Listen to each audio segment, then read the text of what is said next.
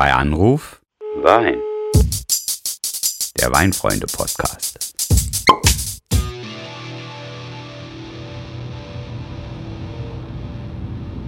Ich grüße euch, liebe Weinfreunde. Mein Name ist Tobias. Willkommen bei Anruf Wein. Hallo, hallo, stopp. Hey, mein was? Gott, Ach so. Tobias, wir sitzen im Auto. Du musst mich nicht anrufen. Also ja, wir ja machen recht. heute eine ganz andere Folge. Also entspann dich mal, Oh guck je. weiter schön nach vorne und sag uns einfach mal, wohin es heute geht. Ja, ich war jetzt irgendwie wieder im gewohnten Modus, aber du hast ja recht. Ja, wir sitzen gemeinsam im Auto. Wir fahren in die schöne Pfalz und besuchen das Weingut Rings. Und das auch nicht ganz ohne Grund. Ja, und erstmal muss man alle Titel an der Stelle nennen. Darauf lege ich großen Wert. Wir besuchen das VDP-Weingut Rings, Oh ja. das ja als einer der ganz großen Aufsteiger der vergangenen Jahre gehandelt wird. Und genau das ist die Geschichte, die uns heute interessiert. Genau, also wir möchten heute eigentlich nicht nur über die Weine, die Lagen, die Arbeit im Keller sprechen, sicherlich auch, aber uns interessiert insbesondere, wie schafft man das eigentlich, ein erfolgreiches Weingut zu werden und was bedeutet das? Denn wir wissen jetzt in dem Fall von Rings, da gibt es ja auch äh, ja, richtige Preise und Titel, die die jetzt zuletzt gewonnen haben. Ne? Das allerdings, große Bewertungen haben die eingefahren. Aber was mich an der Stelle nochmal besonders interessiert, die Ringsbrüder werden ja immer als die großen Aufsteiger vorgestellt. Aber wir reden hier über einen Zeitraum von 20 Jahren. Also Ja. so schnell scheint es mit dem Aufstieg in der Weinbranche also nicht zu gehen. Nee, allerdings, ne, wir wissen ja auch schon aus anderen Geschichten, Wein machen ist etwas, wo man Geduld an den Tag legen muss und das scheint halt eben auch bei so einem Werdegang der Fall zu sein.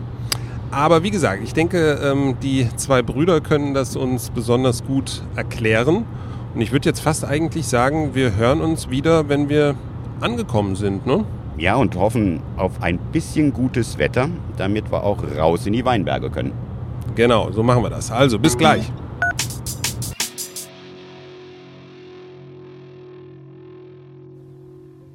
Schwupp, so schnell geht das.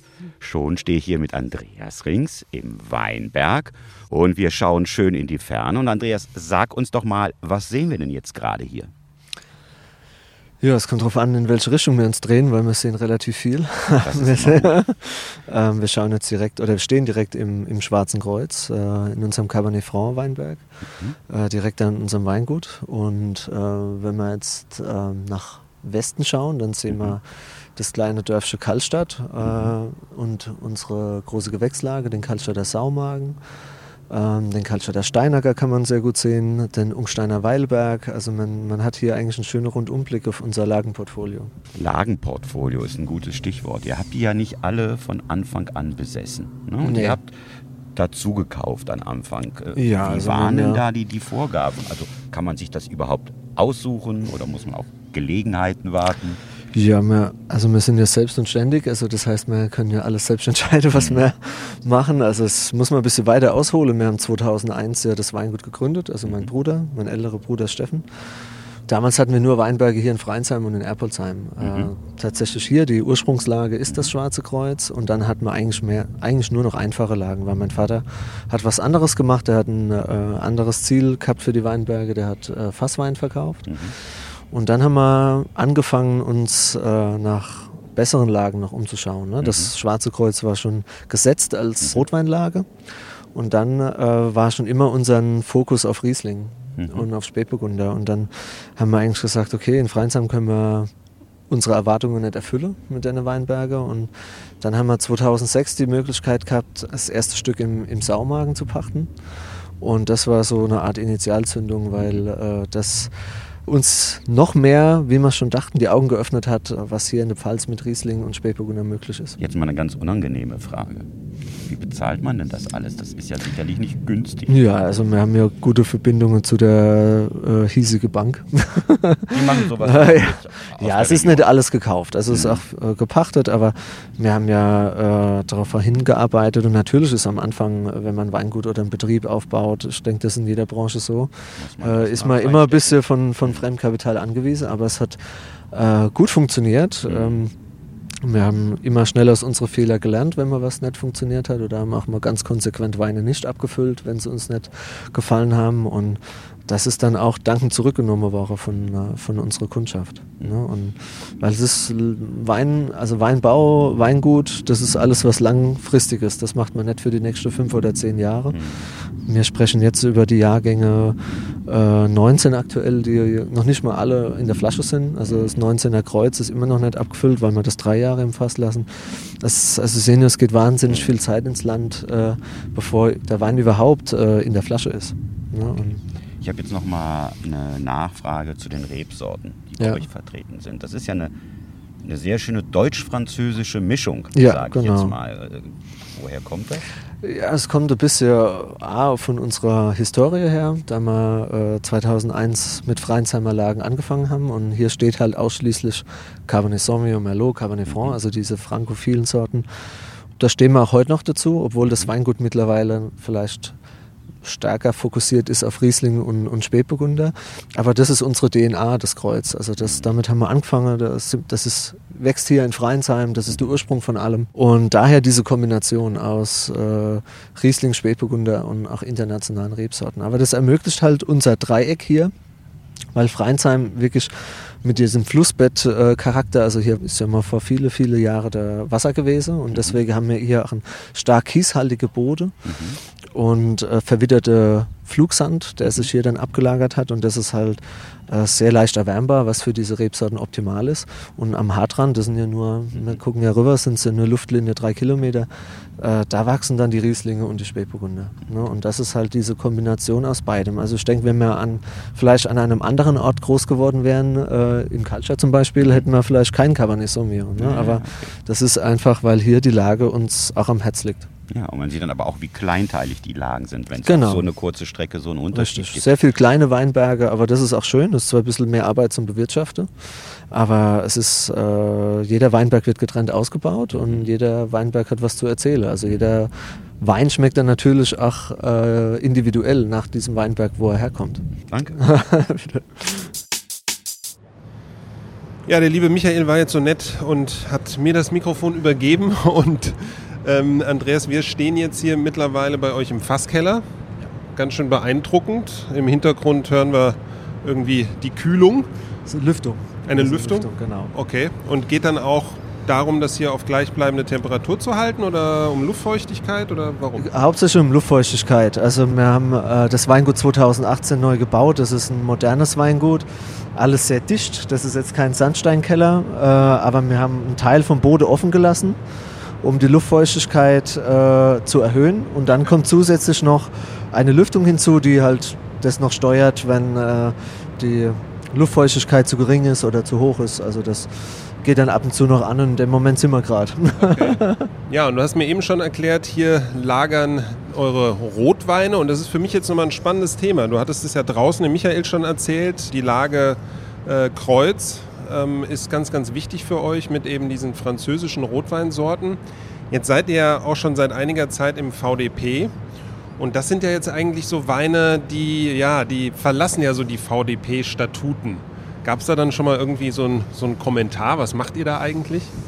Da wir ja auch im Spätburgunder-Bereich sehr aktiv sind und das eigentlich unsere Leitrebsorte ist, ähm, wird das Kreuz eigentlich eher positiv ansehe, weil ich glaube, es ist ein Wein, der genauso mit Elan und mit Ehrgeiz produziert wird wie die Pinots auch. Damals war es sehr mutig, die Rebsorten anzubauen. Es funktioniert auch nicht jedes Jahr. Also gerade jetzt aus 2021 wird es kein großes Kreuz geben, äh, weil es einfach zu kühl war. Mhm. Aber in den in, gerade in den letzten Jahren, wo es war, haben die Qualitäten für sich gesprochen. Und ich glaube, da hat jeder Kollege auch im VDP auch äh, sieht die Berechtigung da drin. Okay. Und das ist halt ein bisschen out of the box vom VDP, aber das eine schadet ja dem anderen nicht. Also ja. wir nehmen ja durch diese äh, Flächen hier im Kreuz keinem Riesling und keinem Spätburgunder was weg, mhm. weil wir würden hier niemals Riesling und Spätburgunder pflanzen. Ja. Also das kommt quasi nur on top dazu. Ja, ja. Ja, okay, alles klar. Ja. Also es gab noch keinen Ärger. Wunderbar, Nein. das freut mich. ähm, du hast ja vorhin schon mit Michael auch über Bodenstruktur gesprochen, was passt zu welcher Rebsorte und so weiter. Sobald man jetzt einen Wein in ein Holzfass tut, besteht ja, sage ich mal so, aus meiner Sicht die Gefahr, ähm, dass der Wein auch sehr stark durch, durch das Neuholz aromatisch beeinflusst wird. Wie, wie ist da eure Denke?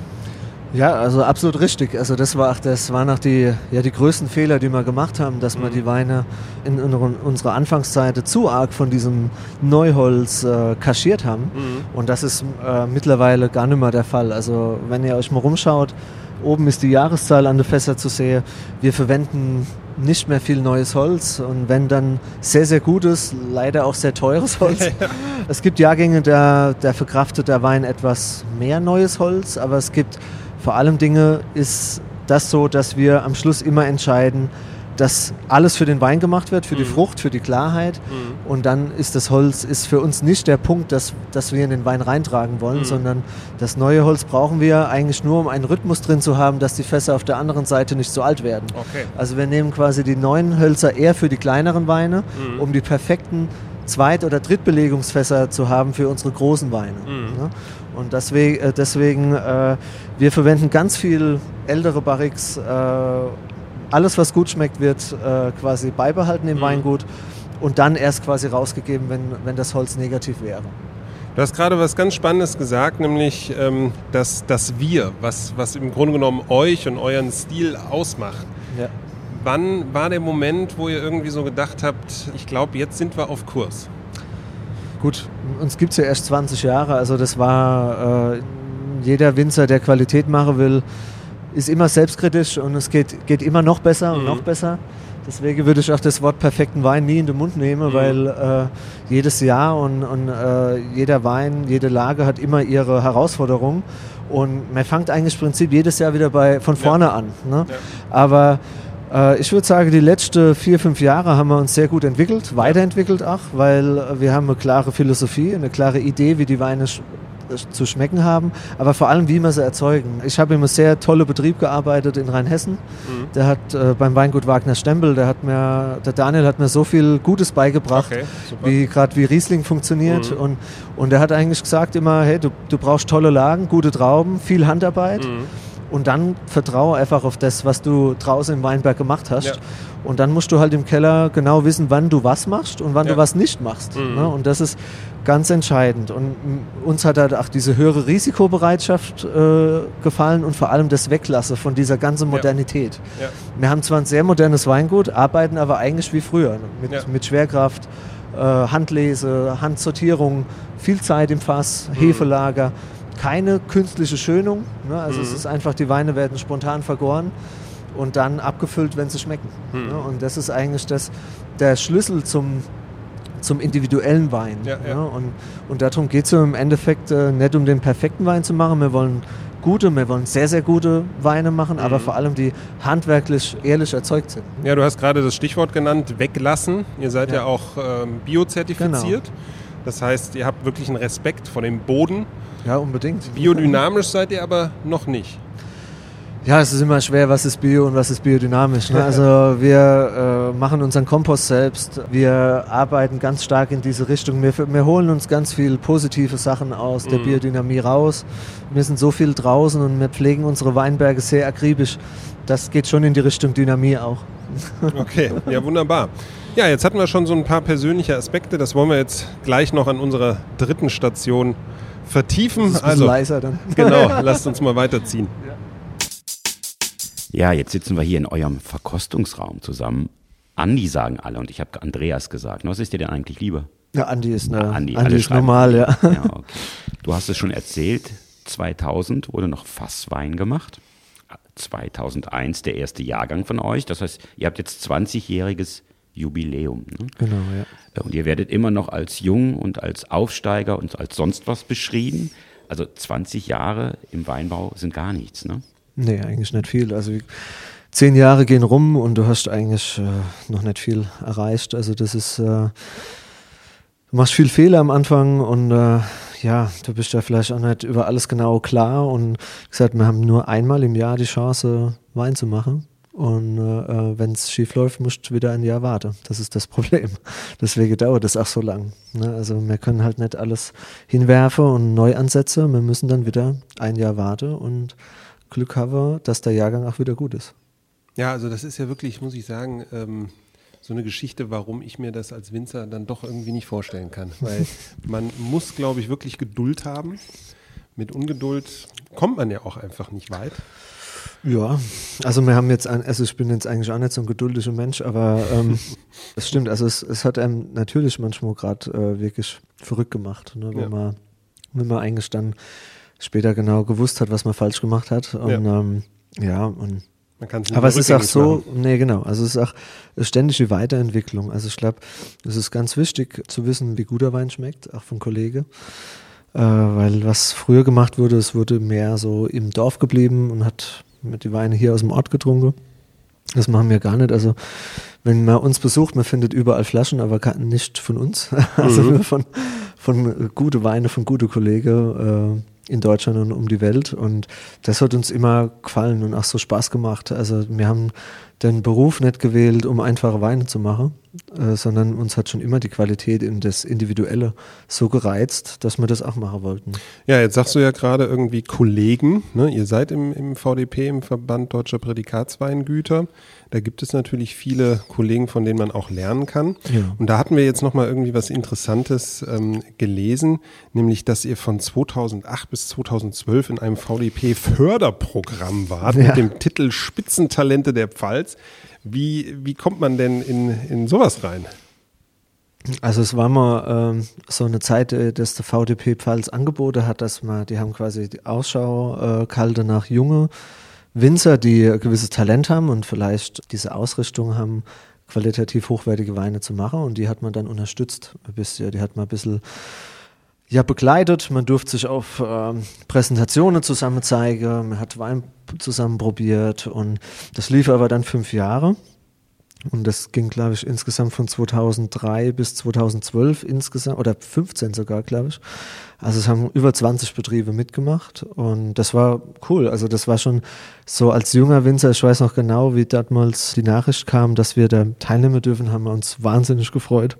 Und ewig viel Flasche aufgemacht an dem Tag, weil also mit das größte Lob für uns ist natürlich, wenn das unsere Kunden sagen und, und die Presse, aber was für uns immer sehr viel wert ist, ist auch so die Anerkennung unter Kollege ne, und, und der Respekt unter Kollege und das ist schon cool, wenn dann so diese äh, damals für uns völlig unerreichbare VDP äh, auf uns aufmerksam geworden ist. Ja, unerreicht, das ist und erreichbar, das ist ein gutes Stichwort ähm, Förderprogramm hin oder her. Wie wird man eigentlich VDP-Mitglied? Man geht ja jetzt nicht dahin wie beim Fußballverein um die Ecke und sagt, was ist die Gebühr, ich möchte Mitglied ja, werden.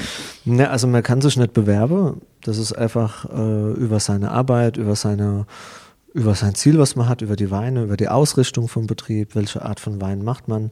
Und dann wird irgendwann der VDP hellhörig und fragt mal an, ob man Mitglied wäre. Aber da muss da ein konkretes, schon existierendes VDP-Mitglied kommen und sagen, da muss vorgeschlagen hey, mal werden, dahin. Genau. Und dann wird man geprüft. Ne, du musst dann äh, auch, äh, wirklich auch die Ertragssituation passen. Das müssen mehrere gute Jahrgänge sein. Genau, und so wird man dann, kommt man in den engeren Kreis zur Auswahl und dann gibt es irgendwann eine Entscheidung. Also ihr hattet jetzt nicht 2012 am Ende dieses Förderprogramms schon die Hoffnung, ach, vielleicht wären wir dann jetzt ja auch schon direkt VDP-Mitglied, weil es hat ja dann nochmal drei Jahre gedauert. Ja, ja, also ja gut, also intern haben wir natürlich schon viel darüber geredet und wir haben ehrlich gesagt äh, schon, schon geglaubt, okay, ähm, das, das ist, wird irgendwie nichts. Freund von uns ist Philipp Kuhn, der war auch in diesem Förderprogramm und der ist dann direkt danach gekommen. Und dann habe ich gedacht, gut, Alter, dann bei uns halt nett. Ne? Also ist halt nett. Soll nicht sein, aber dann kommt es doch. Und mittlerweile, ja. ne, ich gucke jetzt mal hier in meine Notizen, 2020 schreibt der Eichelmann Weltklasse. Das ist ja meine Aussage. Und jetzt aktuell äh, 4,5 von 5 Sternen im Wienum Weinguide. Wie fühlt man sich mit solchen Lobpreisungen? Also es ist das ist äh, nach wie vor für uns sensationell viel wert und ich finde es, also ich kann es gar nicht glauben, dass wir äh, mittlerweile in der Sphäre sind. Ähm, war, wie, war für mich wahnsinnig weit weg, aber wir nehmen das als Lob, aber auch als Ansporn an, natürlich das äh, weiterzuhalten. Mhm. Und äh, ähm, das ist natürlich eine tolle Bestätigung der Arbeit. Und das kriegen wir auch von unserer Kunde ja auch äh, mitgeteilt, dass die die Weine gut finden. Und wir freuen uns, dass das auch die Presse so sieht. Und das gibt mir noch mehr und uns dem ganzen Team noch mehr äh, Power, das noch extremer weiterzumachen. Das ist also mehr Motivation und nicht so ein bisschen Also Druck Motivation auch haben wir- dabei, die Erwartungshaltung. Das darf man nicht als Druck sehen. Also, also ich finde es eher toll, dass wir das gepackt haben, also äh, hier so weit zu kommen. Aber ich sehe es nicht als Druck an, ich sehe es immer als ständige Motivation an, weil genau da wollten wir hin. Das war unser Ziel. Und das macht jetzt so viel Spaß, weil wir haben erstens ein tolles Team hier intern im Weingut, haben ein tolles Weingut, wo wir unsere Idee äh, umsetzen können. Äh, önologisch und haben tolle Weinberge. Also wir müssen es einfach nur umsetzen. Also das ist ähm, und das Ziel halt aus jedem Jahrgang das Beste rauszuholen. Das ist halt irgendwie jedes Jahr aufs neue sensationelles Gefühl. Wir haben ja jetzt hier nicht nur große Fässer, tolle Weinlagen gesehen. Ich habe unten auch eine ganze Reihe von leeren Weinflaschen gesehen. äh, deshalb mal folgende Frage. Die persönlichen Weinvorlieben von dir sind, neben dem Burgund, das du eben schon angedeutet hast? Ja, Riesling. Ne? Also alles, alles hier aus Deutschland, äh, was Rang und Name hat oder was neu und interessant ist. Aber Riesling trinkt man schon sehr gerne.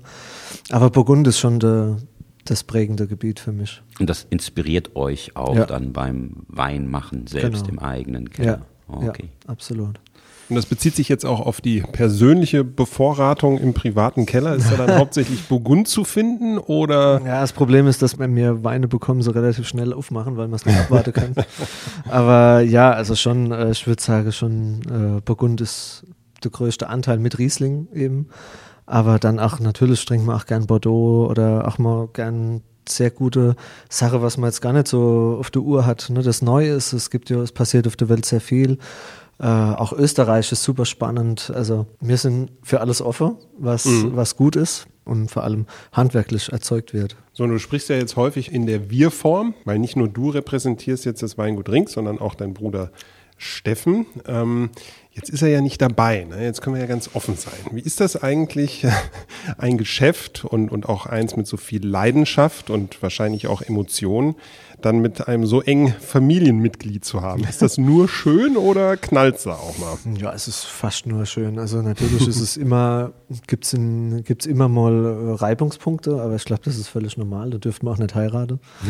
aber, die, äh, aber das ist, ähm, nee, also es macht wahnsinnig viel Spaß. Wir haben ein tolles Team. Auch unsere Schwester ist noch mit im Betrieb dabei und mein Bruder seine Frau. Und im Ende- Endeffekt sind wir ein, ein klassischer Familienbetrieb, der natürlich ein bisschen gewachsen ist, der noch ein paar sehr gute Mitarbeiter hat und wir entscheiden sehr viel zusammen. Es gibt jetzt sehr flache Hierarchie. Aber ist ja dann auch wieder so eine Sache. Wir haben auch schon von, von Winzerinnen und Winzern gehört. Ich habe dann das Weingut übernommen als der Ältere, die Ältere, weil es hätte dann auch sozusagen gar nicht gereicht. Ja klar, also mein Bruder war ja erster wie ich da und da war der Betrieb eigentlich schon so klein, dass es gerade für ihn so gereicht hätte und umso mehr äh, bin ich ihm dankbar noch für immer, dass er mir die Türe offen gelassen hat, dass ich äh, mitmachen darf, ne, obwohl der Betrieb sehr klein war.